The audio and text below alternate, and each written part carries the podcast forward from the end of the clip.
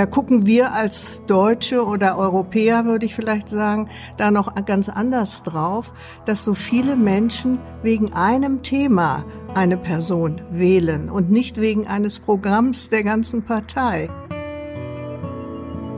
Auf politischer Ebene würde ich mir schon wünschen, dass wir Mittel und Wege finden, diese große Differenz zwischen arm und reich äh, zu überwinden und vor allen Dingen eben auch den Hunger in dieser Welt. Was wir hier alles verschwenden und wo andere in anderen Teilen dieser Erde Kinder, Menschen verhungern und man macht nicht genug.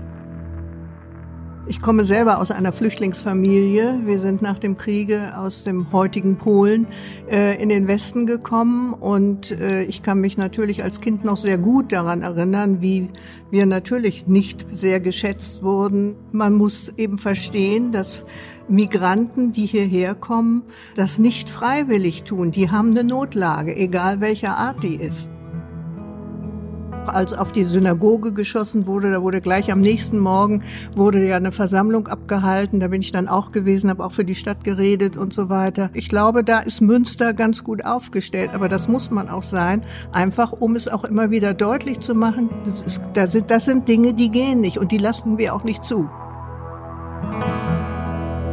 Es ist immer eine Frage, ähm, ist man mit bei denen, die gestalten? Also wenn, man wird dann nicht so wahrgenommen, wenn man nicht mitgestaltet. Man kann zwar immer wieder Anstöße geben, Anträge stellen, aber meistens, selbst wenn sie gut sind, werden sie ja dann oft abgelehnt ne, und verschwinden in der Schublade.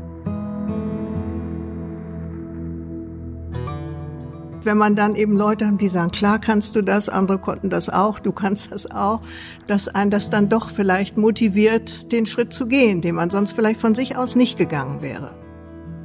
Kultur ist ja auch gerade so mit unserer multikulturellen Gesellschaft, das ist so der Kit, der die Gesellschaft zusammenhält.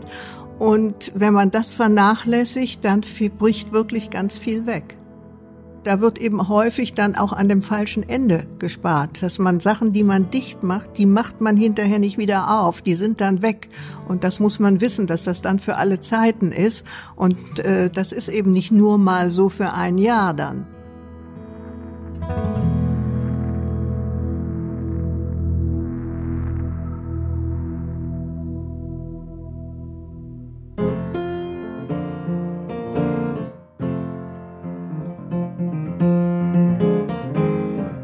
Verbunden mit ein Podcast der Evangelischen Citykirchenarbeit Münster.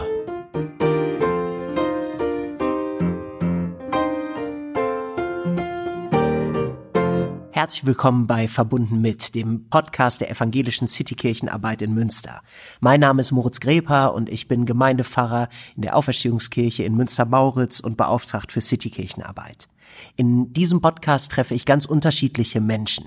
Ich möchte mit ihnen ins Gespräch kommen über ihr Engagement, ihre Haltung und ihre Werte und ihre Perspektiven auf das Zusammenleben in unserer Stadt. Mein heutiger Gast wurde 1941 in Stettin geboren.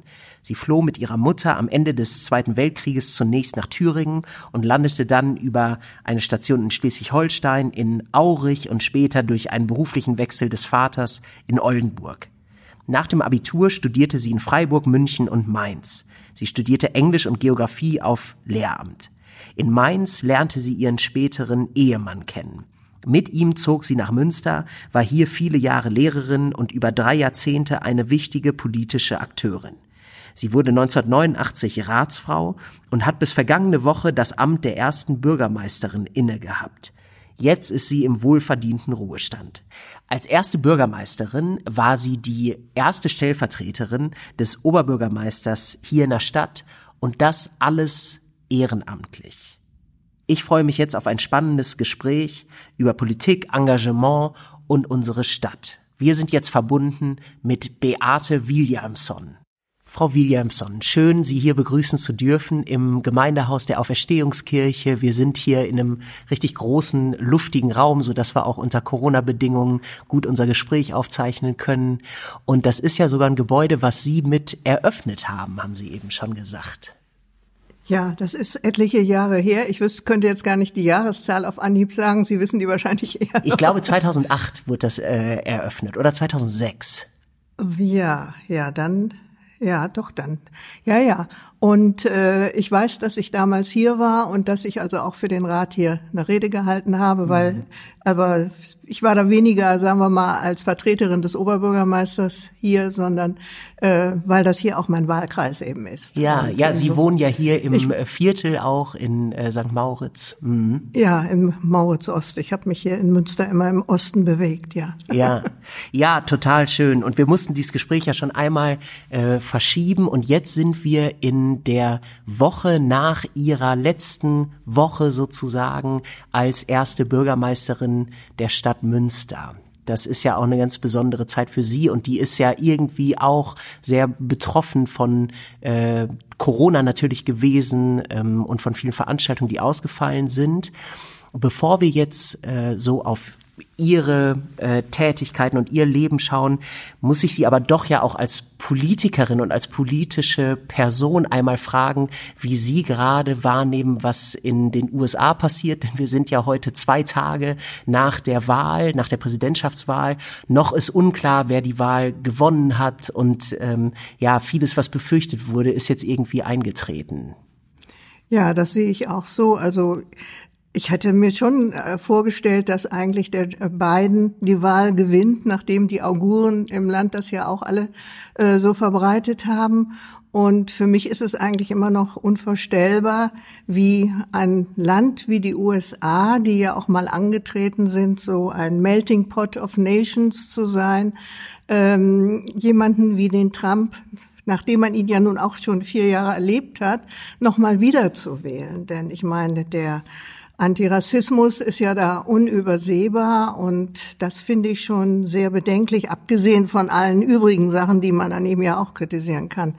Und natürlich, das Land ist so gespalten und ich habe, habe nicht das Gefühl, dass es sehr schnell, selbst wenn Biden die Wahl gewinnt, dass es sehr schnell äh, gelingen wird, das, äh, ja, ein, das Land wieder zu vereinen. Denn man hört ja jetzt auch schon, dass äh, Menschen äh, die Wahl da anfechten wollen, dass ein, äh, ein Auszählungszentrum besetzen wollten und so weiter. Also das stimmt alles sehr bedenklich. Und am meisten bedenklich hat mich auch gestimmt, dass vor der Wahl immer noch berichtet wurde, dass die Leute sich mit Waffen eingedeckt haben. Ja. Auch das, das ist ja ein Thema, und äh, ich glaube, da, das, da gucken wir als Deutsche oder Europäer, würde ich vielleicht sagen, da noch ganz anders drauf, dass so viele Menschen wegen einem Thema eine Person wählen und nicht wegen eines Programms der ganzen Partei. Ja. Also die Waffenleute, die sagen, ja, wenn wir Trump wählen, können wir unsere Waffen behalten und alles andere interessiert mich. Und es gibt ja auch viele christliche Gruppen, was ich ja, auch total ja. bedenklich finde als evangelischer Pfarrer ja, und Theologe,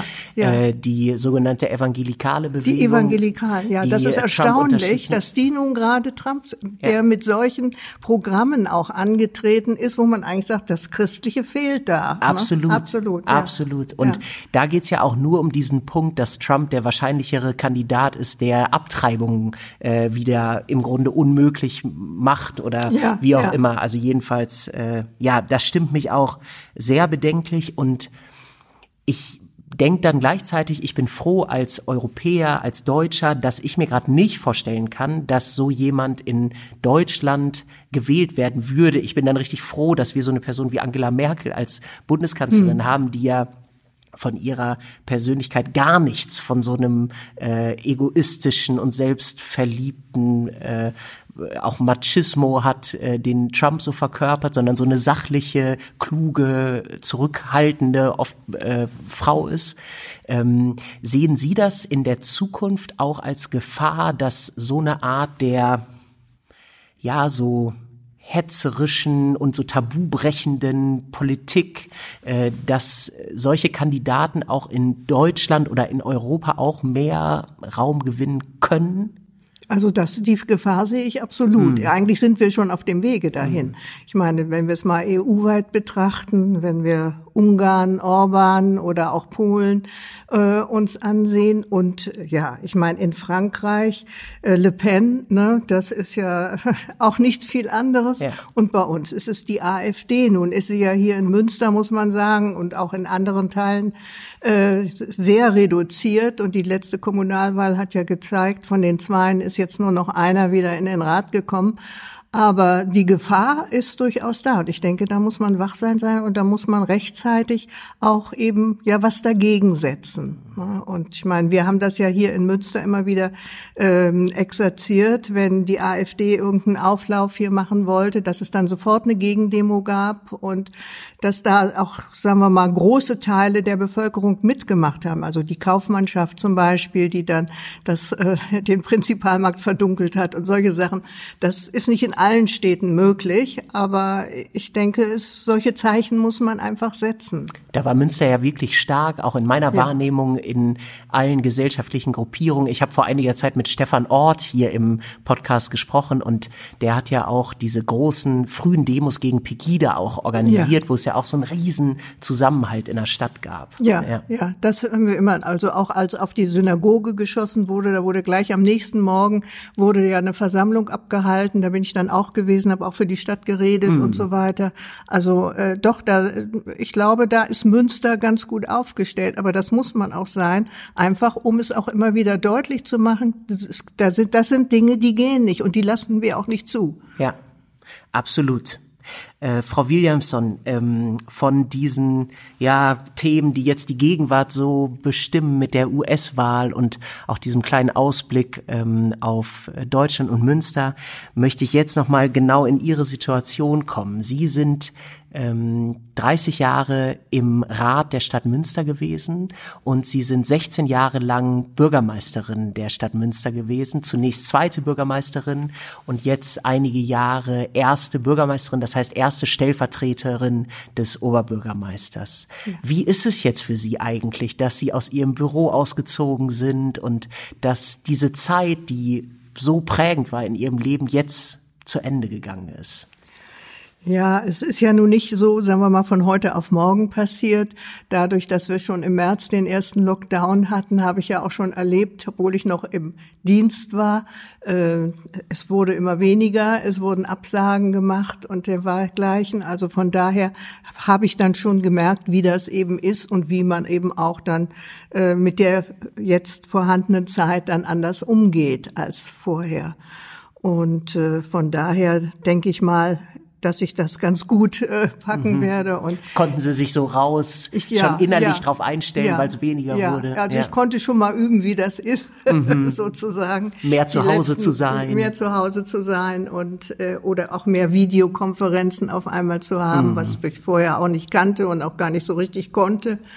Oder auch Telefonkonferenzen und solche Sachen. Also ja, ich habe dadurch auch ein paar neue Sachen gelernt. Insofern ist das auch immer wieder gut, weil ich denke mal, nichts ist so äh, beständig wie Veränderung. Ne? Ja. Ja. Absolut. Ich glaube, das ging ja vielen so, dass jetzt auch diese technischen Möglichkeiten, wo alle einfach gezwungen waren, das zu machen, auch der Kirche hat das sehr geholfen, weil vieles jetzt einfacher ging, was Digitalisierung angeht. Ja. Äh, kann ich mir gut vorstellen, dass das in der ähm, Stadt und in der Politik auch so war. Sie sind ja ähm, bekannt dafür hier in Münster, dass Sie eine Politikerin sind, die sich stark im Kulturbereich ähm, für Integrationsfragen und ich glaube auch für Bildung ja immer eingesetzt hat. Und das hat ja sicher auch mit ihrem Weg zu tun, denn sie sind ja im ersten Beruf eigentlich Lehrerin. Ähm, und äh, dann erst Politikerin sozusagen geworden und das ja auch nicht hauptamtlich, sondern im Nebenamt oder ehrenamtlich, ehrenamtlich. Eben die ganze Zeit ehrenamtlich. Ähm, können Sie vielleicht einmal sich zurückversetzen in die Zeit, als Sie Ende der 80er Jahre war das ja, glaube ich, ähm, ja gefragt wurden. Ich weiß gar nicht genau, wie das genau war, aber Sie jedenfalls in den Rat gekommen sind als Lehrerin und als Frau. Nehmen Sie uns mal mit in die Zeit. Ja, das war also in den 80er Jahren. Ich bin also 1985 in die Partei eingetreten und äh, war damals im der sogenannten ASF, das war die Frauengruppierung der SPD. Und wir hatten diese Kampagne Frauen in den Rat, denn bis dato war der Rat ja doch sehr männerdominiert. Und, äh, Darf ich da einmal noch äh, dazwischen gehen und ja. fragen, was für Sie die Motivation war, in die SPD zu gehen? Was hat Sie an der Partei äh, be äh, begeistert? Was war so Ihre Antriebsfeder? Das war eigentlich, dass ich durch die äh, durch meinen Schu äh, Beruf in der Schule, ich war also an einer kaufmännischen Berufsschule hier und da war ich auch lange im Lehrerrat äh, der Schule. Und ähm, irgendwann habe ich eben einen Genossen kennengelernt, der im Arbeitskreis Schule tätig war. Und die Schul äh, der Schulausschuss war ja überwiegend mit Ratsmitgliedern, die selber alle die allgemeinbildenden Schulbereiche durchlaufen hatten, aber wenig eben den Berufsschulbereich. Und da ich dann aus dem Berufsschulbereich kam, war man sehr froh, eben so jemanden dann auch noch im Arbeitskreis äh, Schule zu haben. Und dann bin ich erstmal sachkundige Bürgerin im Schulausschuss geworden. Und nachdem ich diese politische, sagen wir mal, kleinere Erfahrung schon hatte und dann eben die Frauen mit ihrer Kampagne Frauen in, in, den Rat, Rat mich mhm. fragten, ob ich mir das vorstellen könnte, bin ich dann eben 1989 eben in den Rat gegangen. Mhm. Und, und wir hatten ja auch vorher hier einen Parteitag der SPD, wo wir die sogenannte Quote beschlossen haben. Ah, ja. Und ich weiß noch, dass wir da als äh, Suffragetten verkleidet aufgetreten sind, um so ein bisschen Druck zu machen, damit nun auch diese Entscheidung wirklich gefällt wird. Mhm. Und sie ist ja dann auch hier in Münster gefallen. Ja, und das war ja noch eine ganz andere Zeit als heute, was das äh, Geschlechterverhältnis von Frauen und Männern in öffentlichen Ämtern äh, anging. Ähm, wir haben natürlich immer noch zu Recht die Diskussion um echte Gleichberechtigung, aber wie war das damals, als Frau dann im Rat zu sein? Ja, ich meine, SPD und Grüne, wir hatten ja relativ viel Frauen, aber bei den übrigen Parteien sah man sich dann doch einer Männerbastion ähm, äh, gegenüber. Und es war dann eben auch oft so, wenn, sagen wir mal, dass die Redebeiträge von Frauen nicht den Stellenwert fanden, den vielleicht die Redebeiträge von den männlichen Kollegen gefunden haben, auch von der Gegenseite jeweils. Ne? Das war schon so. Und da musste man dann doch eben sehen, dass man ja versuchte, äh, sachlich, aber eben doch durchzudringen auch. Mhm. Das heißt, damals war dann wahrscheinlich auch, ich glaube, das berichten ja Frauen aus verschiedensten Bereichen, dass man als Frau besonders auch äh, ja. sich beweisen musste, ja. um in die in Gremien und in Sitzungen ja. und so weiter das gleiche Maß an Gehör zu finden, was äh, Männer äh, vielleicht selbstverständlich äh, fanden. Und dazu kam, dass die Männer dann auch häufig nach den Sitzungen noch eben in die Kneipe entschwanden zu einem Bier und da wurden dann so die eigentlichen Entscheidungen schon vor äh, diskutiert diskutiert und gefällt und dann gingen sie in die Fraktion zurück und äh, äh, präsentierten praktisch schon fertige Ergebnisse, die eigentlich man gar nicht mehr so richtig diskutieren wollte. Und das war einfach und, vorher so im kleinen Kreis ja, äh, in ja, der Herrenrunde und geklärt das, worden. Das hat sich natürlich dadurch, dass immer mehr Frauen reinkamen, dann doch geändert, dass jetzt eben dann doch diskutiert wird, obwohl es natürlich immer noch sowas ja, wir nannten sowas früher Küchenkabinett, sowas mhm. gibt's schon auch noch gelegentlich, aber das hat doch nachgelassen, würde ich und, sagen. Und ist die politische Kultur jetzt ähm, heute im Rat und in den letzten Jahren, äh, würden Sie sagen, doch auch merklich anders, was so das Verhältnis von Männern und Frauen und ja. überhaupt Diversität angeht? Ja, auf jeden Fall. Doch, das würde ich so sagen. Also, und man sieht es ja eben auch, dass äh, Frauen, ich meine, das hat, die FDP war ja auch ein Beispiel dafür mit Carola Möllemann, äh, dass eine Frau die Fraktion auch geleitet hat und äh, naja, und die Bürgermeisterinnen, wir sind ja jetzt mehr Frauen als Männer gewesen. Früher waren das eigentlich nur Männer, die Bürgermeister, also das hat sich auch geändert. Mhm. Ja. ja. ja, das ist ja ganz positiv eigentlich zu sehen, ja. dass sie diese Ent Entwicklung auch so mit begleitet mhm. und mit ja. wahrscheinlich ja auch vorangetrieben haben durch ihr Engagement. Ja, ich habe das schon vorher in der Schule auch erlebt, dass sagen wir mal, wenn da ging es ja eigentlich mehr um Karriere Karrieren im Aufstiegsbereich und dann gab es immer, wenn es so um die höheren Stellvertretung, Leitung oder Leitung, dass dann manchmal so eine gläserne Wand war. Bis dahin wurden die Frauen dann auch sehr häufig gut bewertet sagen wir mal, sogar sehr gut bewertet. Und wenn es dann um die Bewertung ging, kommen Sie dafür in Frage, dann war ein Mann ausgeguckt und dann wurde die Frau eben schlechter bewertet. Wir mhm. nannten das die gläserne Wand mhm. oder Decke. Decke, und auch das bleibt ja heute ein Thema, auf jeden Fall auch in der Wirtschaft, Frauen in Führungspositionen ja. und ja. das sind ja wahrscheinlich ähnliche Muster, die da ja. auch äh, greifen. Ja, ja. Auf jeden Fall. Mhm. Und ähm, sagen Sie, Frau Williamson, wenn Sie ähm, noch mal weiter zurückgehen mit mir und mit den äh, Hörern, die unser Gespräch jetzt anhören, ähm, dann waren Sie ja in den 80er Jahren schon mit einem Mann verheiratet, ähm, durch den Sie diesen wunderbaren Nachnamen, äh, den Sie tragen, äh, bekommen haben. Und der, wenn ich mich richtig erinnere, lange Zeit der einzige Isländer in Münster war, äh, ja. Ihr Mann Rainier Williamson. Ja. Ähm, und da äh, fände ich noch mal spannend zu hören. Sie hatten das in einem Vorgespräch mal so angedeutet.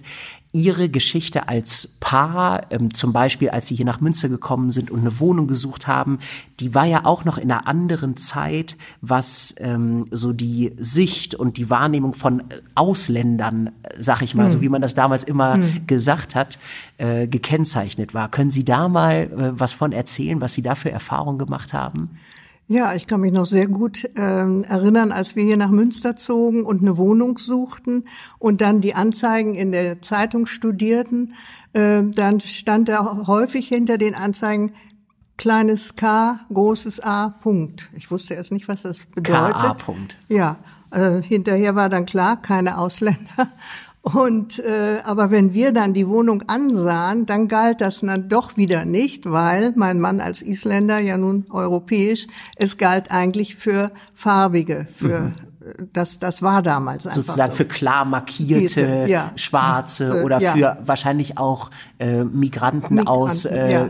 vielleicht Südosteuropa. Europa, ja, mhm. solche, ja. Und dann kam eigentlich erst wieder bei der Telekom das Thema auf, in dem es dann plötzlich hieß, als mein Mann äh, seine Adresse angab für unser Festnetz, das wir damals hatten, ähm, ja, wir sollten bitte die äh, Gebühr fürs Telefon im einem, für ein Jahr im Voraus bezahlen. Ich sag, warum denn bitte? Ja, ähm, Sie sind ja Ausländer und mit Ausländern haben wir schlechte Erfahrungen gemacht. Also Sie können ja schon plötzlich abreisen und dann sitzen wir mit diesen Festkosten da. Ja. Und äh, das gilt, ich sage, ja, aber das haben wir bisher, habe ich das nicht gehabt. Ja, Sie sind ja Deutsche. Ich sage, ja, dann machen wir das eben auf mich, auf meinen Namen. Als deutsche Beamtin war ich dann vertrauenswürdig, mein Mann aber nicht. Ja. Wahnsinn. Ja. ja das, also ich meine, das ist zwar im Vergleich zu manch anderen Rassismus, den man so erlebt, ist das noch relativ harmlos, aber es zeigt eben, wie das damals war, ja. Und es ist ja traurige Realität, dass zwar heute in Wohnungsanzeigen nicht mehr KA. Punkt steht, keine Ausländer, aber dass viele Migranten das ja immer noch auch so erfahren, dass ja, sie durch ja. ihre Namen oder hm. spätestens wenn man äh, dann vor Ort ist und wenn's, äh, wenn man sozusagen äh, äußerlich markiert ist als Ausländerin, Ausländer, dass man dann auch irgendwie keine Chance hat. Ne? Ja, das, also das ist nach wie vor so. Mm. Ja, den Eindruck habe ich ganz stark. Und besonders in einer Stadt wie Münster, wo ja. Wohnungsnot ja eh ein großes. Thema ist, kommt das natürlich erschwerend hinzu. Das ist vor allen Dingen auch gerade hier als Studentenstadt ja. mit vielen ausländischen Studenten und dass die es schwerer haben, die eben aus dem Ausland kommen im Vergleich zu den einheimischen Deutschen, mhm. äh, das ist schon klar. Das erzählen sie mir auch immer wieder, wenn ich mal mit Studenten rede. Mhm. Ja. Ist es deswegen auch, dass Ihnen das Thema oder überhaupt integrationsbezogene Themen ja. ein politisches Anliegen auch waren? Hat das auch mit Ihrer eigenen Geschichte so zu tun, dass Sie sensibilisiert sind für ja besondere ähm, Herausforderungen, denen Migranten ausgesetzt sind? Ja, einmal das und natürlich auch, sagen wir mal, ich äh, ich komme selber aus einer Flüchtlingsfamilie. Wir sind nach dem Kriege aus dem heutigen Polen äh, in den Westen gekommen und äh, ich kann mich natürlich als Kind noch sehr gut daran erinnern, wie wir natürlich nicht sehr geschätzt wurden und wenn man da in einer größeren äh, Gemeinschaft wohnte, wenn irgendwas verschwunden war, wer hatte es geklaut? Die Flüchtlinge, das war immer so. Also äh, sagen wir mal, ja, das ist alles vielleicht nicht mehr vergleichbar mit dem, was sich heute so abspielt, aber das hat mich mich schon sensibilisiert und gedacht, man muss eben verstehen, dass Migranten, die hierher kommen, ähm, ja, das nicht freiwillig tun. Die haben eine Notlage, egal welcher Art die ist. Ne? Ob das jetzt politische Verfolgung, ob das die Angst für, äh, vor Todesstrafen oder sonstigen ist, oder ob das, wie es immer heißt, die Wirtschaftsflüchtlinge. Aber wenn man am ja Verhungern ist, ne, ja, ne? Ne, die, wenn man am Verhungern ist, hat man keine andere Wahl. Ja. Ne? ja. Absolut. Ähm, Sie sind ja 1941 geboren Ja.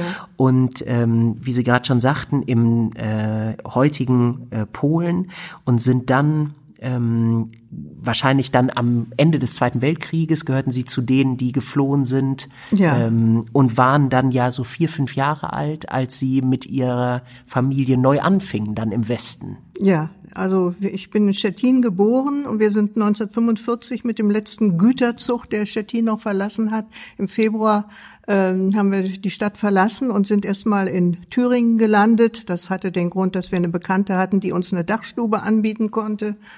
Und äh, dann sind wir in Schleswig-Holstein äh, gelandet, also nur meine Mutter und ich erstmal, weil mein Vater in Gefangenschaft war, in, äh, in englischer Gefangenschaft. Und er wollte sich eben damals nicht in die russisch besetzte Zone entlassen lassen. Die mussten immer eine Adresse angeben, sonst wurden sie gar nicht entlassen.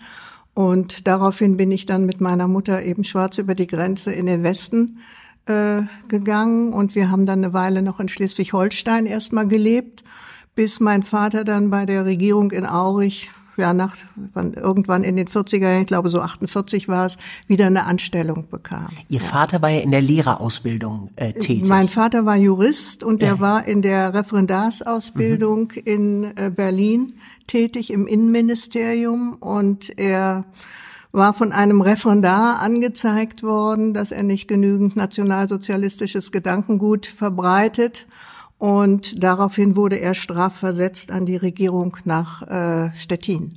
Dadurch waren Sie da als Familie Deshalb bin, gelandet. deshalb bin ich da geboren. Das ist der reine Zufall. Das ist der reine es hat also nichts damit zu, dass wir von daher kommen. Ja. Das heißt, Ihr Vater wurde denunziert im Grunde. Ja, ja. Und äh, ja, ja. Und so haben Sie dann auch äh, sozusagen eine Flüchtlingsgeschichte in Ihrer Familie, wie ja viele in der Generation, die aus der Gegend kommen, sind dann hier gelandet, verschiedene Stationen mh, sind dann irgendwann wieder vereint gewesen mit ihrem Vater und weiter aufgewachsen in Ostfriesland. in Aurich in Ostfriesland und dann wurde mein Vater noch nach Oldenburg versetzt an die Regierung und dann, wie das halt ist, die Kind, die Väter werden versetzt. Die Familie Kinder kommt mit. Hinterher, ja. Und so habe ich dann in Oldenburg Abitur gemacht und äh, bin dann eben aber häufig umgezogen, weil ich dann zum Studium weggegangen bin. Und ja, in Freiburg, in München und in Mainz habe ich jeweils mehrere Jahre gelebt. Ja, und äh, als ich meinen Mann dann geheiratet hatte in Mainz und sein Chef hier nach Münster an die Uni eben berufen wurde und mein Mann damals noch beim, am Promovieren war, ist er mitgegangen. Und Sie haben Ihren Mann in Mainz an der Uni kennengelernt. an der Uni ne? kennengelernt. Da waren Sie äh, Studenten. Da war ich Studentin und er auch. Ja, okay. Ja, ja. Und dann ging er, hatte ein Promotionsangebot hier in Münster. In Münster und dann bin ich, habe ich versucht hier eben auch eine Stelle zu bekommen. Ich war ja von der Ausbildung her Realschullehrerin eigentlich und das war hier in Münster damals alles dicht, da kriegte man nichts. Aber die Berufsschulen, die hatten eben Bedarf genau auch für meine Fächer und von daher habe ich es dann hier eben an die Hansa-Schule, auch nicht so weit von hier aus im Osten, Ja. geschafft und bin da eben bis zu meiner Pensionierung tätig gewesen, ja. Ja, und haben äh, so dann immer Generationen von Berufsschülerinnen und Berufsschülern Ja. vor sich gehabt, ähm, Ja, haben die unterrichtet. Ihre Fächer sind doch Englisch und Geografie. Geografie, aber ich musste auch natürlich noch so diese sogenannten Neigungsfächer geben, weil man meistens mit seinen eigenen äh, oder zwei Fächern gar, gar nicht ausreichend eingesetzt werden konnte. Und das sind ja auch mehr allgemeinbildende Fächer und an der Berufsschule, also ich musste noch Deutsch dazu geben. Ich habe querbeet durch alle Branchen dann noch Deutsch unterrichtet. Und äh, Englisch wurde nachher dann auch fast in allen Branchen unterrichtet. Selbst die Zahnarzthelferinnen und Arzthelferinnen und so kriegten Englischunterricht. Und als ich anfing, gab es ja noch die Handelsschule, die normale, und da war natürlich auch Geografie gefragt. Und äh, dann hat aber die Hansa-Schule den, die äh, Reiseverkehrsbranche aufgebaut. Und da ich nun Geografin war, habe ich das mitbetreut und habe dann schwerpunktmäßig da auch unterrichtet. In dem Zweig. In dem Zweig, ja. Und wenn man so viele Dienstjahre dann irgendwann auf dem Buckel hat und Generationen an jungen Leuten mitbegleitet hat in der Schullaufbahn, stimmen Sie so den Leuten zu, die eher so eine, ja, äh, so eine Niedergangssicht auf die junge Generation heute haben und sagen, irgendwie wird alles schwieriger und die sind nicht mehr so, wie die früher waren? Oder wie würden Sie das so im Rückblick äh, sehen? Ja, also ich habe natürlich auch eine Veränderung gemerkt im Laufe von über 30 Jahren, die ich im, unterrichtet habe.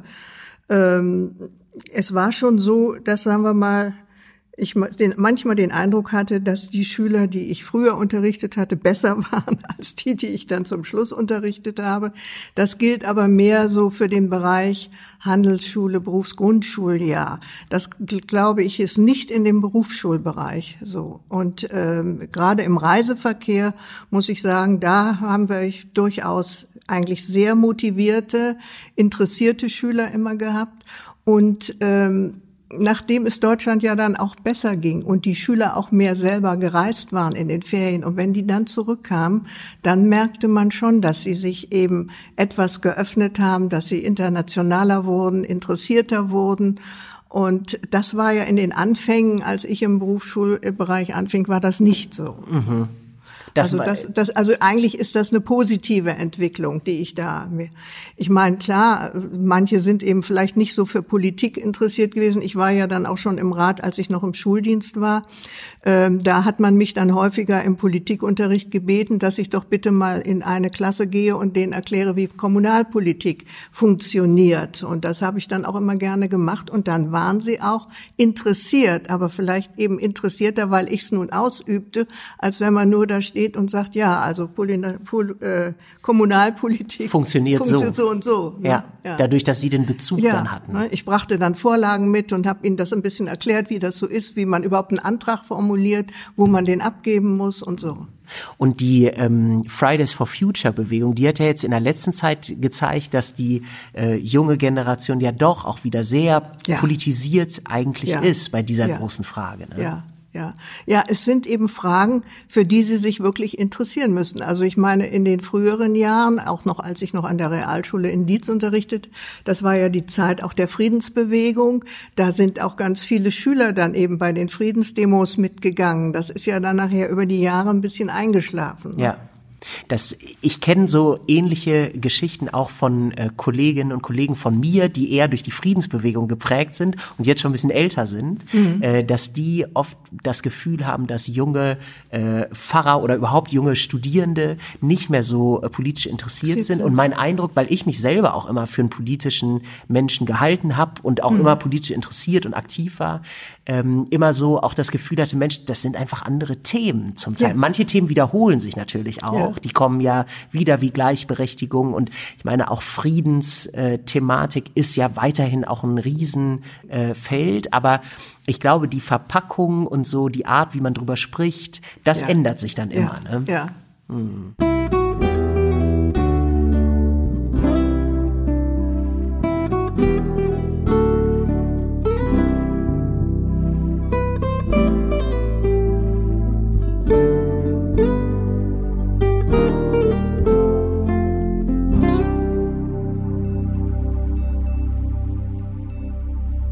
Ähm, wenn Sie dann so auf die Zeit schauen, wo Sie gleichzeitig an der Schule und in der Politik waren.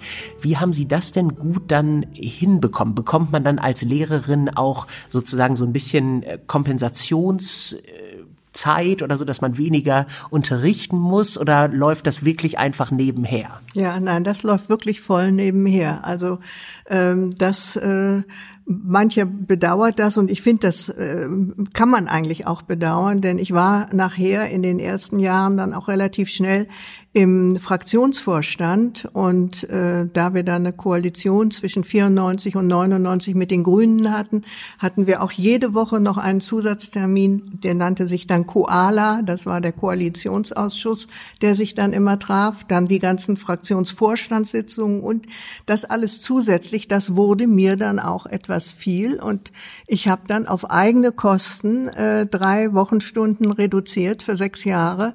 Das heißt, ich kriege jetzt auch entsprechend weniger Pension. Dadurch. Um das tun zu können. Um das tun zu können. Ah ja. ja.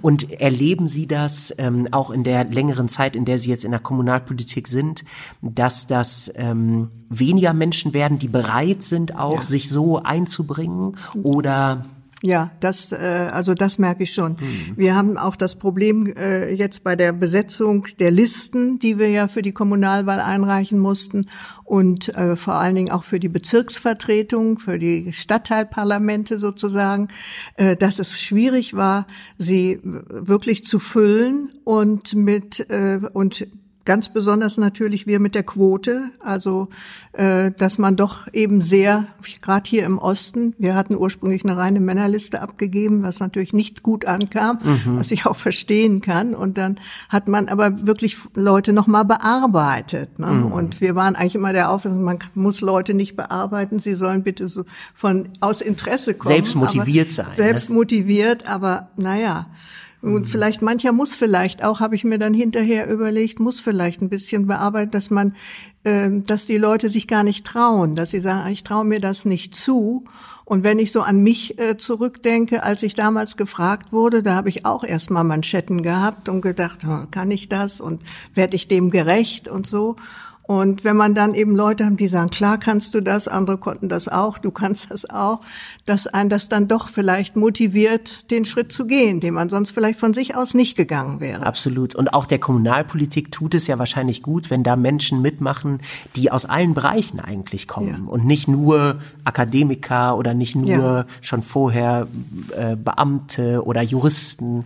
Mhm. Äh, das ist ja wahrscheinlich ähnlich wie auch im Bundestag ja eigentlich wünschenswert, wenn das ja. möglichst auch divers divers ist. Ne? Ja, ja, ja. ja.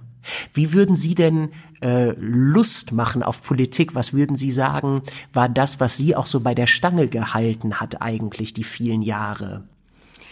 Ja, also bei mir speziell war es, glaube ich, die Kommunal, war es die Kulturpolitik, ne, ja. würde ich mal sagen. Äh, ich fing ja an mit Schulpolitik. Das ist auch natürlich, es ist, war durch meinen Beruf bedingt, ähm, aber da setzt man ja doch mehr oder weniger vor Ort um, was so das, die Landesgesetze vorgeben. Während Kulturpolitik ist ja Aufgabe der Kommune. Und äh, man hat es eben selber in der Hand, wie viel man da gestaltet oder wie wenig man da gestaltet. Und äh, das war für mich immer ein Anreiz, weil ich eben finde, Kultur ist ja auch gerade so mit unserer multikulturellen Gesellschaft, das ist so der Kit, der die Gesellschaft zusammenhält.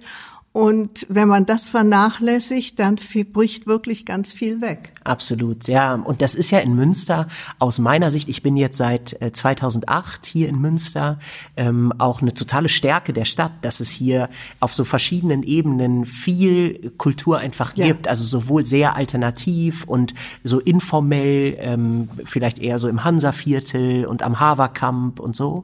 Ja. Äh, aber es gibt natürlich ja auch große kulturelle Institutionen, ja. Ähm, die alle so ihre Stärken haben. Ne? Ja. Ja, ich finde, man braucht beides. Also als ich anfing, da herrschte noch so gelegentlich diese Vorstellung Hochkultur gegen freie Szene. So und äh, ich kann mich noch erinnern, in meinem ersten Jahr im Rat ich nenne keinen Namen, da sagte ein Ratskollege zu mir, wenn ich an das Millionengrab Theater denke, dann wird mir ganz schlecht. Mhm. So. Und das war für mich auch so ein Auslöser. Ich dachte, da muss man gegenhalten. Ich meine, das, das ist natürlich eine städtische Einrichtung, die Gut, Geld kostet. Die viel Geld kostet, das meiste Geld aus dem Kulturetat. Aber ich meine, eine Stadt wie Münster braucht sowas auch. Die brauchen Und Theater. auch die ganzen Sparten, die da sind. Ja. Das Gleiche gilt auch für die übrigen äh, Kultureinrichtungen, wie die städtischen Bühnen, äh, also wie die, wie die Stadtbibliothek, wie mhm. das Stadtmuseum und so weiter, VHS. Alle haben sie eine Berechtigung. Aber gleichzeitig, und das glaube ich, ist es eben über die Jahre, die ich dabei war, doch gelungen, die freie Szene hier in Münster auch gut zu etablieren und zu äh, stützen. Also das Borcher Theater zum Beispiel, das stand ja lange Jahre mal auf der Kippe auch. Und, äh, Hat jetzt so einen Pump schönen neuen Ort direkt am Hafen, am ne? oder seit jetzt, einigen Jahren ja. schon. Mhm. Ja, ich habe sie ja nur noch im, im Bahnhof erlebt, mhm. in ihrer ersten Spielstätte da. Oder zweite war das ja auch schon. Und äh, dann das Pumpenhaus haben wir neu aufgestellt. Und dann, was Sie schon erwähnten, also die, den Bereich Haverkamp, die ganze äh, bildende Kunst, auch die ganze Atelierhäuser und äh, so. Also es ist so vielfältig.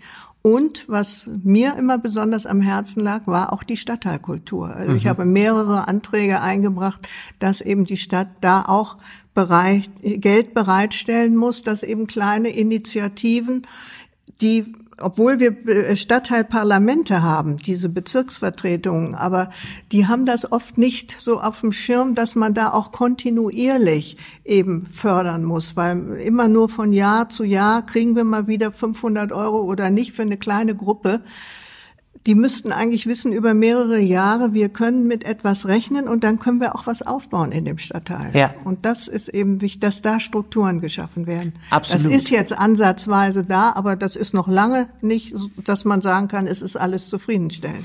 Da kann ich nur auch sagen, das ist aus meiner Sicht auch aus Gemeindesicht sozusagen total wünschenswert, weil wir uns als Kirchengemeinde auch hier vernetzen mit anderen Akteuren im Stadtteil und gerne auch so äh, eher auf das ganze Quartier gucken nicht nur auf unsere Mitglieder oder so, ja. sondern eigentlich die Größe, auf die wir uns hier beziehen, ist einfach unser Einzugsgebiet. Und wir überlegen auch, wie können wir eine gute Rolle spielen für das Stadtteilleben hier durch das Haus natürlich, was wir haben. Und so denken, glaube ich, viele auch so äh, ähm, religiöse Gemeinschaften, nicht nur Kirchen, ich glaube, alle religiösen Gemeinschaften hm. ticken eigentlich ja. äh, auch so offen. Da, ja. ja. Wie haben Sie denn eigentlich die ähm, Zusammenarbeit oder auch das Engagement der Kirchen in der Stadt, also die katholische ist natürlich immer sehr präsent, ähm, die evangelische ist so ein bisschen kleiner hier äh, in Münster, aber Sie vielleicht als evangelische ähm, Bürgermeisterin, wie sehen Sie so die Rolle der Kirchen hier in der Stadt? Ja, es ist, wie Sie gerade schon gesagt haben, also die katholische Kirche dominiert es natürlich das äh, kirchliche Leben, zumindest so in der äußeren Wahrnehmung. Ich meine, denke mal, in den einzelnen Kirchengemeinden ist das sicherlich wieder anders, wie sie es, wie sie es wahrnehmen. Aber mir ist es zum Beispiel immer aufgefallen, wenn wir einmal im Jahr ähm, die eine Vorlage bekamen, Zuschüsse an die Pfarrbüchereien. Ja, da war eine lange Liste. Das waren alles katholische Pfarrbüchereien und dann ist da eine evangelische Pfarrbücherei. Ja, in der Epiphaniaskirche. Ja, ja, genau. genau. Und äh, ja, das. Äh, ich meine, die Frage ist, wäre es sinnvoll, dass die evangelische Kirche auch mehr Pfarrbüchereien unterhielte? Das ist natürlich alles eine Frage der Räumlichkeiten und auch der Personen, die das Ganze dann eben ja tragen, tragen mhm. und an den Sonntagen nach den Gottesdiensten ähm, es war dann natürlich bei den Sparmaßnahmen wurde dann immer wieder gesagt, ja, müssen wir dann auch noch Fahrbüchereien unterstützen. Aber es war dann doch eben so, dass viele, die das eben in ihrer Jugend auch benutzt haben, sagen, sonst wären manche Kinder auch nicht zum Lesen gekommen, wenn sie eben nicht, weil das ja alles, sagen wir, fußläufig und nah ist, zumindest näher als die Stadtbücherei. Ja. Ich meine, es ist dann zwar gelungen, hier äh, zum Beispiel für den Osten den Bücherbus noch zu erhalten. Wir mhm. hatten ja mal zwei Bücherbusse, einer ist dann abgeschafft worden. Aber hier, da habe ich mich also selber auch sehr für stark gemacht, dass das ja so hier noch alle 14 Tage wenigstens der Bücherbus vorbeikommt. Ja. Ne? Ja, klar. Aber das tat mir immer leid, wenn ich dann die sagte, dachte ich eigentlich schade. Ich habe das auch mal mit ihren Vorgängern hier be besprochen, aber die sagten, ja, das ist jetzt nicht unsere spezielle Aufgabe und die katholische Kirche macht das schon für die Stadtteile und ja. Mhm ich höre mal einen leisen Auftrag darauf, darüber nochmal nachzudenken. Auf jeden Fall. Ich bin ja neben meinem Job hier als Gemeindepfarrer äh, auch äh, Citykirchenbeauftragter. Dafür machen wir auch den Podcast hier. Der richtet sich ja sozusagen an auch also an die Stadt und ähm, ich habe hier immer Menschen zu Gast, die irgendwie mit unserer Stadt was zu tun haben und aus den unterschiedlichsten Bereichen.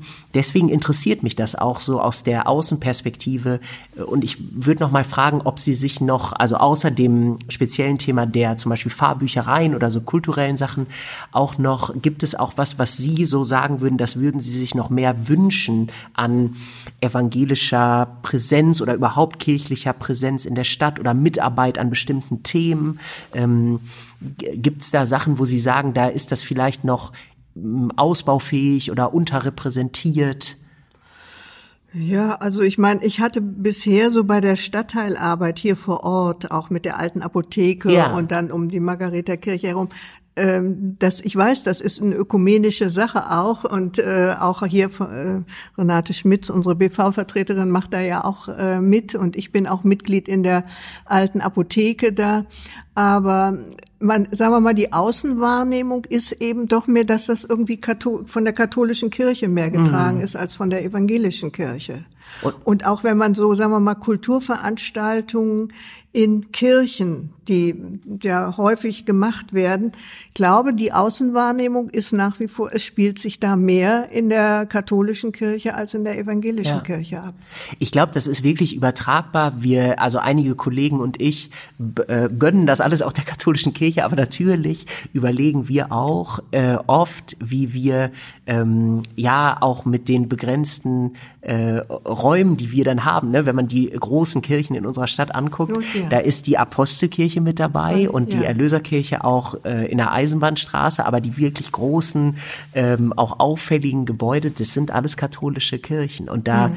Ähm, aber wir sind da auf dem Weg, glaube ich, dass wir ja. auch gucken und ich meine auch die katholischen Kollegen kämpfen ja auch mit äh, weniger werdenden äh, Ressourcen, genauso wie die evangelische, ähm, aber dass wir da konstruktiv bleiben und die Präsenz vielleicht an hm. einigen Stellen auch nochmal schaffen zu erhöhen. Das, ich meine, äh, hier in der Kirche werden ja auch häufiger Konzerte gemacht absolut. oder wurden. Ich bin da ja. auch mal in einigen gewesen. Ja. Und so, also das schon, aber es ist irgendwo nicht so sichtbar. Vielleicht muss man das auch ein bisschen noch mehr medienmäßig dann größer ankündigen und so, weil man das häufig ja dann hier am Aushang oder ja. so nur wahrnimmt, aber dass, ähm, dass sich auch ja, stadtmäßig verbreitet, da ist die evangelische Kirche auch präsent Wir, und bietet sowas an. Ähm, absolut, da laufen sie bei mir auch ganz viele offene Türen ein. Ich gebe mir auch ähm, Mühe, gerade diese Präsenz auch ähm, im, zum Beispiel im Internet auch, die ja wichtig ist, äh, das so ein bisschen mehr zu, äh, zu fördern. Und ja, auch dieser Podcast ist im Grunde ein Teil davon, ja, ne? dass ja. wir äh, so ein bisschen einfach über die Grenzen ja. von unseren Gemeindekästen und so äh, mit hinauskommen, äh, sag ich mal. Genau. Ähm, Frau Williamson, nochmal ähm, äh, ein Themenschwenk. Ich würde schon noch mal gerne, auch wenn man das Thema jetzt ja fast so über hat und sich einfach nur wünscht, dass äh, irgendwann ein Ende in Sicht ist, aber auch noch mal über äh, Corona einmal mit Ihnen sprechen, mhm. weil das ja was ist, was ähm, Sie sind 1941 geboren, haben sozusagen dann eine Flucht miterlebt, ähm, aber so eine Pandemie, die haben Sie ja auch noch nie erlebt, wie niemand, der gerade um uns herum ist irgendwie. Wie ist Ihr Blick auch so auf ähm, die Art und Weise, wie wir in der Stadt hier damit umgehen und was es jetzt so für Polaritäten gibt von manchen Menschen, die ja total unzufrieden sind oder nicht mehr so recht sehen, was der Sinn vieler Maßnahmen ist und gleichzeitig immer noch eine Mehrheit, die alles so mitträgt. Was ist Ihr Blick da so drauf? Ja, also ich finde schon, dass wir das hier in Münster eigentlich ganz gut machen, dass die Leute in der großen Mehrzahl mitmachen. Und ich finde es auch wichtig, dass man, äh, sagen wir mal, das jetzt so durchzieht. Natürlich kann man sich fragen, warum müssen die ganzen Restaurants dicht gemacht werden, die ganzen Theater, Museen und so, äh, die ja alle Konzepte entwickelt haben, wo ich immer den Eindruck hatte, jetzt in den letzten Monaten, äh, dass wenn man sich wirklich an die Vorgaben hielt, äh, wie Hygiene, Maske, Abstand, dass man dann da wahrscheinlich weniger gefährdet war, als wenn man sich sonst wo irgendwie trifft, was ja jetzt wahrscheinlich wieder stattfinden wird. Und äh, ich meine, ich verstehe das, dass junge Leute natürlich viel mehr noch den Drang haben, äh, immer wieder sich zu treffen und irgendwo rauszugehen und, und abends Party zu machen und dass äh, wir Älteren uns da vielleicht etwas leichter tun, dann zu Hause zu bleiben und sagen, nun ist es auch zum großen Teil zu unserem Schutze ja von der Altersstruktur her, jedenfalls wenn ich aus meiner Sicht das sehe. Ähm, und äh, da muss ich sagen, sind wir ja hier in Deutschland, fahren wir hier ja ganz gut. Ich habe noch so ein bisschen einen Vergleich auch mit Island. Mein Mann ist da ja zurzeit. Ähm, die haben auch eine Art Lockdown, aber nie so äh, strikt, wie wir den hatten. Also Schulen und Kitas waren da nie zu. Mhm. Ähm, und auch die Restaurants, zumindest einige, wenn sie denn ordentliche Hygienekonzepte hatten, äh, sind, offen, sind offen gewesen. Da mhm. ist jetzt im Moment auch alles zu, weil da auch die äh, Zahlen gestiegen sind.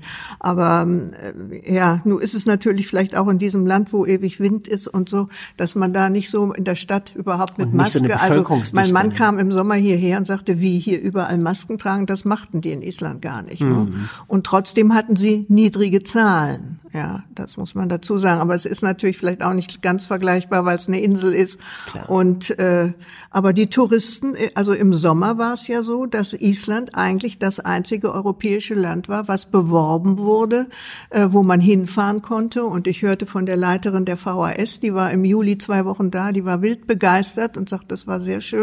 Vor allen Dingen, weil nicht die ganzen Asiaten da waren, die sonst immer da sind in einem Land mit 350.000 Einwohnern, etwa so viel wie Münster und 2,2 Millionen Touristen Wahnsinn. in den letzten Jahren. Das war schon eigentlich zu viel. Ne? Und von daher denke ich mal, ähm, haben die das genau richtig gemacht. Sie haben sehr schnell einen Shutdown, hatten dann ganz niedrige Zahlen und im Sommer konnte man sie, zumindest die Europäer, ja wieder bereisen. Ja, und wie ist die Situation jetzt für Sie und Ihren Mann, wenn Ihr Mann jetzt in Island ist? Dürfte der im Moment äh, hier ohne weiteres auch wieder einreisen oder ist das wieder mit bestimmten Bestimmungen verbunden? Also das war dieses Jahr ganz schwierig. Er wollte Ostern kommen und äh, da ging gar nichts. Er ist dann erst am 15. Juni gekommen und dann musste er Gott sei Dank, da war die, die äh, Quarantäne gerade aufgehoben, musste er nicht in Quarantäne. Äh, als er dann zurückfuhr am 21. Äh, September, da hat er auch erst dreimal gebucht. Die Flüge wurden immer wieder abgesagt. Wir wissen eigentlich nicht warum. Das wird ja nie in den Grund angegeben. Wir nehmen an, die waren nicht voll genug so dass er dann über von Düsseldorf mit SAS nach Kopenhagen und von Kopenhagen mit der isländischen Gesellschaft nach Island geflogen ist und die Maschine war dann brechend voll dort, mhm. wahrscheinlich weil ganz Europa sich da dann über diese Route dann und diesen ja, Weg ja. genommen hat. Mhm. Ja, am Flughafen sofort äh, Test, dann ähm, fünf Tage Quarantäne, dann den nächsten Test und erst nachdem dann das Ergebnis kam, konnte er sich dort frei bewegen. Und jetzt weiß ich nicht, wenn er jetzt hierher käme, gehen wir davon aus, dass er auch erstmal in Quarantäne müsste und ich wahrscheinlich mit, weil mhm. wir im mhm. gleichen Haushalt sind. Und ähm, werden Sie dann Weihnachten hier sein oder eher in Island? Äh? äh eigentlich eher hier. Also wir haben mhm. vor, das hier zu machen. Ah ja, ja. okay. Ja. Wir hoffen mal, dass dieser November-Thai-Lockdown ja. oder wie auch immer äh, wir das nennen, da sind wir jetzt gerade am Anfang, auch den gewünschten Erfolg irgendwie Ja, bringt, ne? das, das hoffe ich auch. Aber heute, die Zahl hat mich wieder erschreckt. Das ist ja, ja obwohl wir schon drei Tage Lockdown haben, noch wieder raufgegangen. Ja. Fast unter 20.000. Also das ja. finde ich schon heftig. Ja. Es, ja, absolut. Und ich finde auch die Zahlen sind ja auch, wenn man das in der Grafik sieht, auch besorgniserregender als ja. noch im Frühjahr. Ja. Und dazu zu wissen, dass wir jetzt im Winter in der kalten Jahreszeit sind, wo nicht mehr so vieles einfach draußen äh, funktioniert und dann auch der Blick in äh, die Nachbarländer Holland, Belgien und so weiter, das stimmt einen schon nachdenklich. Ja, ja, das muss ich auch sagen, denn ich meine Belgien, da hat man ja das Gefühl, die sind kurz vorm Zusammenbrechen. Ne? Absolut. Ne? Ja. ja. ja. Da, ja, ich bin auch ganz gespannt. Das Thema ähm, für uns äh, ist ja Heiligabend auch so ein bisschen, wo wir irgendwie als Kirchen ja. schon natürlich auch Ermöglicher sein wollen für äh, hm. Gottesdienste, die ja, ja besonders da immer auch nachgefragt sind. Und gleichzeitig waren wir als evangelische Kirche ja auch in der gesamten Corona-Zeit jetzt sehr vorsichtig, was ich auch richtig finde, auch ja. so als Vorbild und Signalwirkung. Ähm, da bin ich mal äh, ganz gespannt, hoffe aber, dass wir irgendwie gute Wege finden, wie eigentlich in der ganzen letzten Zeit auch allen Bedürfnissen so auch gerecht werden zu können, mhm. ne? dass ja. man äh, da gute Angebote machen kann. Mal gucken. Ich würde Sie gerne noch ähm, zum äh, Schluss jetzt fragen, ähm, so ein bisschen als vielleicht Ausblick. Also jetzt liegt ja äh, einmal ein ganzes Berufsleben hinter Ihnen und dann äh, mehrere Jahrzehnte ganz aktiv hier in der Politik. Wenn Sie jetzt an Ihren richtigen Ruhestand denken, der jetzt gerade erst begonnen hat was wünschen Sie sich für Entwicklung für Münster, aber auch für Deutschland eigentlich überhaupt oder so, ähm, auch global? Was würde Ihnen gut tun, was Sie jetzt so erleben in Ihrem äh, Ruhestand? Was wären Ihre ähm, ja, äh, Wünsche, die, ähm, die jetzt wichtig wären und die dran wären für die kommende Zeit? Ja, ich denke, dass die Menschen doch mehr aufeinander achten. Das ist gerade, was jetzt eben so Corona ja auch zeigt. Und wir werden ja noch ein paar Jahre, denke ich, damit leben müssen, selbst wenn wir da vielleicht mal ein Medikament oder auch eine Impfung bekommen. Aber wenn das dann so läuft wie mit der normalen Grippeimpfung jedes Jahr, dann wird man sich eben wahrscheinlich immer wieder ein bisschen anders verhalten müssen. Und ich hoffe, dass das dann auch so angenommen wird, dass das funktioniert. Und sagen wir mal so auf politischer Ebene würde ich mir schon wünschen, dass wir Mittel und Wege finden, diese große Differenz zwischen arm und reich äh, zu überwinden und vor allen Dingen eben auch den Hunger in dieser Welt. Äh, also das macht mich immer ganz krank, wenn ich das sehe, dass wir, was wir hier alles verschwenden und wo andere in anderen Teilen dieser Erde Kinder, Menschen verhungern und man macht nicht genug. Nicht? Und wenn ich dann eben sehe, wie manche Politiker äh, dann äh, ja sich zurückziehen aus solchen globalen äh, äh, Projekten. Und ich glaube, wir sind nun mal eine globalisierte Gesellschaft und ich finde, da müssen wir uns dann aber auch verantwortlich fühlen. Wir können uns dann nicht mehr nur verantwortlich fühlen für uns selber, sondern wir sind wirklich für die Welt verantwortlich. Das gilt fürs Klima. Ich meine, wenn wir sehen, was jetzt sich abgespielt hat in, in Amerika mit den ganzen Bränden und mit den verdorrten Böden in Afrika und so weiter. Also ich meine, das ist ein so weitläufiges Thema, aber ich denke, all diese Bereiche, da müssen wir uns verantwortlich fühlen und mhm. nicht nur hier vor Ort. Ja. Und das ähm, Corona hat natürlich ganz viel überdeckt von den Themen, ja. die Sie jetzt auch angesprochen haben.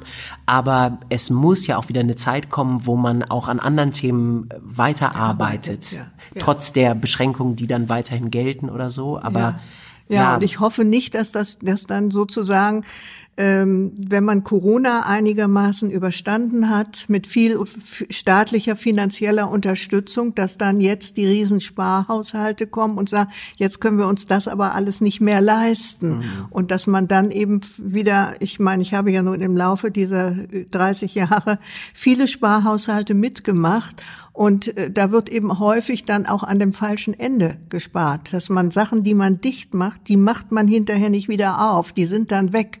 Und das muss man wissen, dass das dann für alle Zeiten ist. Und äh, das ist eben nicht nur mal so für ein Jahr dann zu machen.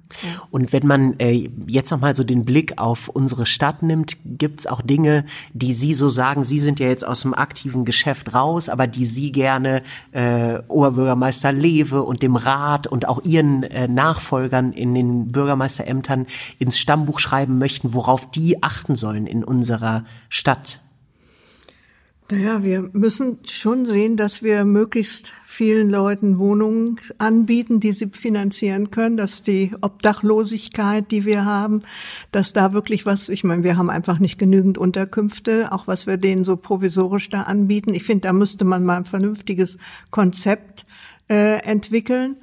Und äh, ja, die, das Klima auch hier vor Ort, ich meine, die Verkehrswende, die wir hier, und da finde ich, nachdem wir so viel nachverdichtet haben in den einzelnen Stadtteilen, dass wir uns da auch mal dem Verkehr in den Stadtteilen äh, annehmen müssen. Äh, Zum Beispiel hier auch ganz hier, konkret. Ich ne? sehe das ja jetzt hier auch an der Ecke Neuheim. Mhm. Ähm, wir werden ja hier zugeparkt ohne Ende. Der ruhende Verkehr, dafür sind die Straßen nicht ausgelegt, als sie mal gebaut wurden. Und da muss man sich jetzt was überlegen, ob das nun Quartiersparkhäuser sind oder sonst was. Aber das kann so nicht weitergehen, ja. weil die Leute werden auch unwillig. Äh, viele parken gar nicht mehr in ihren Garagen oder in ihren Garagenauffahrten, weil sie gar nicht mehr rauskommen. Und äh, das bringt's ja dann auch nicht. Nee. Also ich meine, da könnte ich noch, wenn ich wahrscheinlich noch ein bisschen länger drüber nachdenke, eine ganze Liste auf, was man in Münster noch verbessern könnte. Können Sie, ja. Das können Sie ja nochmal äh, Markus Lewe als E-Mail schicken für die, ja, äh, für die kommende äh, Legislatur. ähm, eine Nachfrage noch zu den ähm, Obdachlosen, die Sie gerade angesprochen haben. Wie war das für die denn jetzt eigentlich in der äh, Corona-Zeit, weil ja wahrscheinlich auch nicht alle Einrichtungen geöffnet haben konnten, die sonst Anlaufpunkte sind. Ja, aber da wurde schon angerichtet. Ich weiß jetzt gar nicht, ich kann jetzt nicht genau die Standorte, aber es mhm. wurden besondere Anlaufpunkte.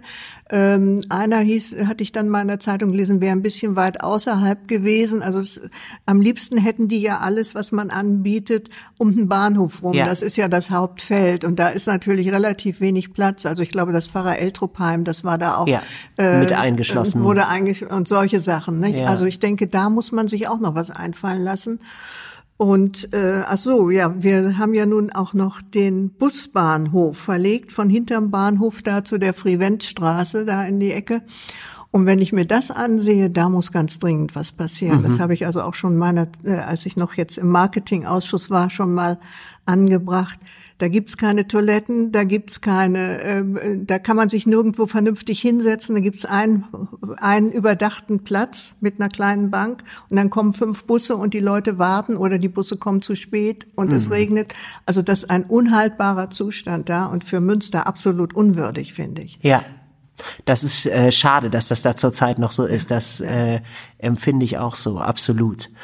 Ähm, jetzt zu allerletzt, äh, Sie als äh, Parteigenossin.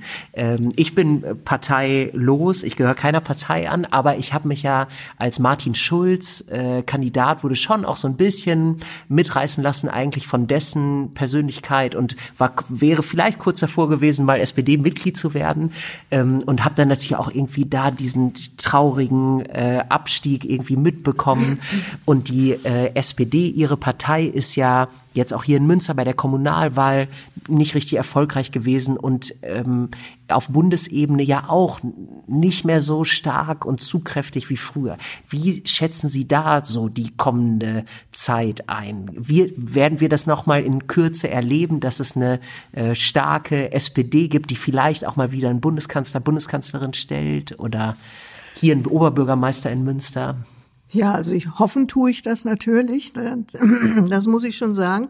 Ähm, ja, es ist immer eine Frage, ähm, ist man mit bei denen, die gestalten? Also wenn, äh, es war ja jetzt hier, um es mal von Münster aus zu betrachten, SP, äh, Grüne und CDU hatten eine Koalition und wir waren Opposition. Ähm, ja, das ist uns auch nicht bekommen. Ich meine, es war damals nicht durchsetzbar, dass wir noch mal mit der CDU zusammengegangen wären. Das hätte die Fraktion gar nicht mitgemacht und die Partei auch nicht. Aber ähm, ich meine, ich habe damals schon äh, skeptisch gesagt, na, ob wir nicht schon die nächste Wahl damit verloren haben, weil man wird dann nicht so wahrgenommen, wenn man nicht mitgestaltet. Man kann zwar immer wieder Anstöße geben, Anträge stellen, aber meistens, selbst wenn sie gut sind, werden sie ja dann oft abgelehnt ne, und verschwinden in der Schublade. Und ich denke mal, auf Bundesebene hatten wir ja das gleiche Problem, dass es hieß, ja, wir wollen aber nicht wieder die große Koalition. Aber wenn ich mir jetzt überlege, wie viele Minister wir da stellen, die ja alle wahrgenommen werden und in meinen Augen auch eine ganz gute Arbeit machen. Und wie viele SPD-Themen auch durchgesetzt worden sind. Und all das, was wir da durchgesetzt haben, es ist natürlich traurig, dass sich das nun nicht in besseren Ergebnissen niederschlägt. Ne? Aber das muss man vielleicht in Kauf nehmen dann, um überhaupt was zu, äh, durchzusetzen und irgendwie mitzugestalten. Also nur dann hat man überhaupt eine Chance. Also wenn wir uns dann in die äh, Opposition zurückziehen und sagen, wir wollen uns neu orientieren. Das war ja so der Slogan. Da habe ich gesagt, also ich sehe das nicht, dass wir uns jetzt in der Opposition neu orientieren. Ja, dann können wir ein schönes Papier schreiben, was wir alles machen wollen. Aber wer nimmt das denn wahr und wen interessiert das? Interessieren tut doch nur, wer wirklich was macht wer gestaltet. und gestaltet. Ja. Ja, okay. Äh, dann äh, bin ich auch gespannt, wie das, wie das weitergeht. Frau Williamson, wissen Sie denn schon, was Sie jetzt mit der neu gewonnenen Zeit ähm, anfangen? Ist jetzt erstmal Zeit, um zu lesen und so ein ja. bisschen in Ruhe zu leben oder haben Sie schon neue Projekte? Ja, also natürlich bin ich ganz froh, mal wieder Herrin meines Kalenders zu sein Und ich werde natürlich ein bisschen mehr lesen und nicht nur Vorlagen, sondern auch mal wieder Bücher. Mhm. Und äh, ja, äh, dann ist natürlich auch viel liegen geblieben bei mir zu Hause im Garten und so. Das wird sicher auch einige Zeit nutzen. Und ich bin natürlich weiter bei mir im Ortsverein hier vor Ort aktiv. Ich bin bei der AWO im Ortsverein aktiv. Ich war ja auch die ganzen Jahre im AWO-Kreisvorstand.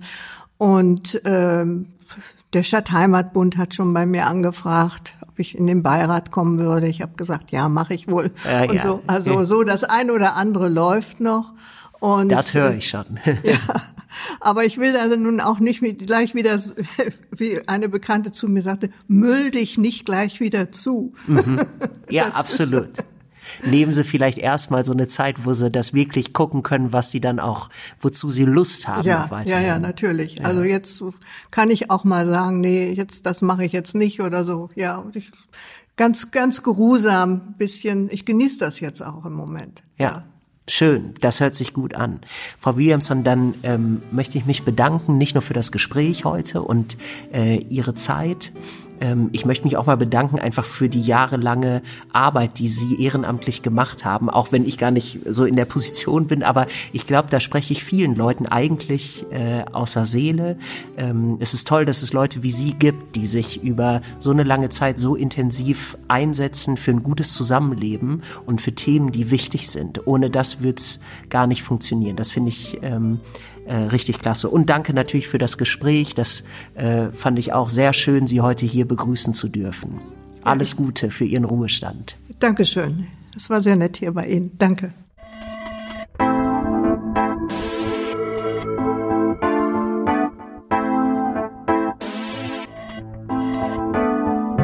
Das war die fünfte Folge von Verbunden mit unserem Gesprächspodcast. Dieser Podcast wird produziert von Lukas Pietzner. Die Musik kommt von Hans-Werner Schanowski, dem Popkantor des Evangelischen Kirchenkreises in Münster und die Stimme am Anfang kommt von Dennis Mohme.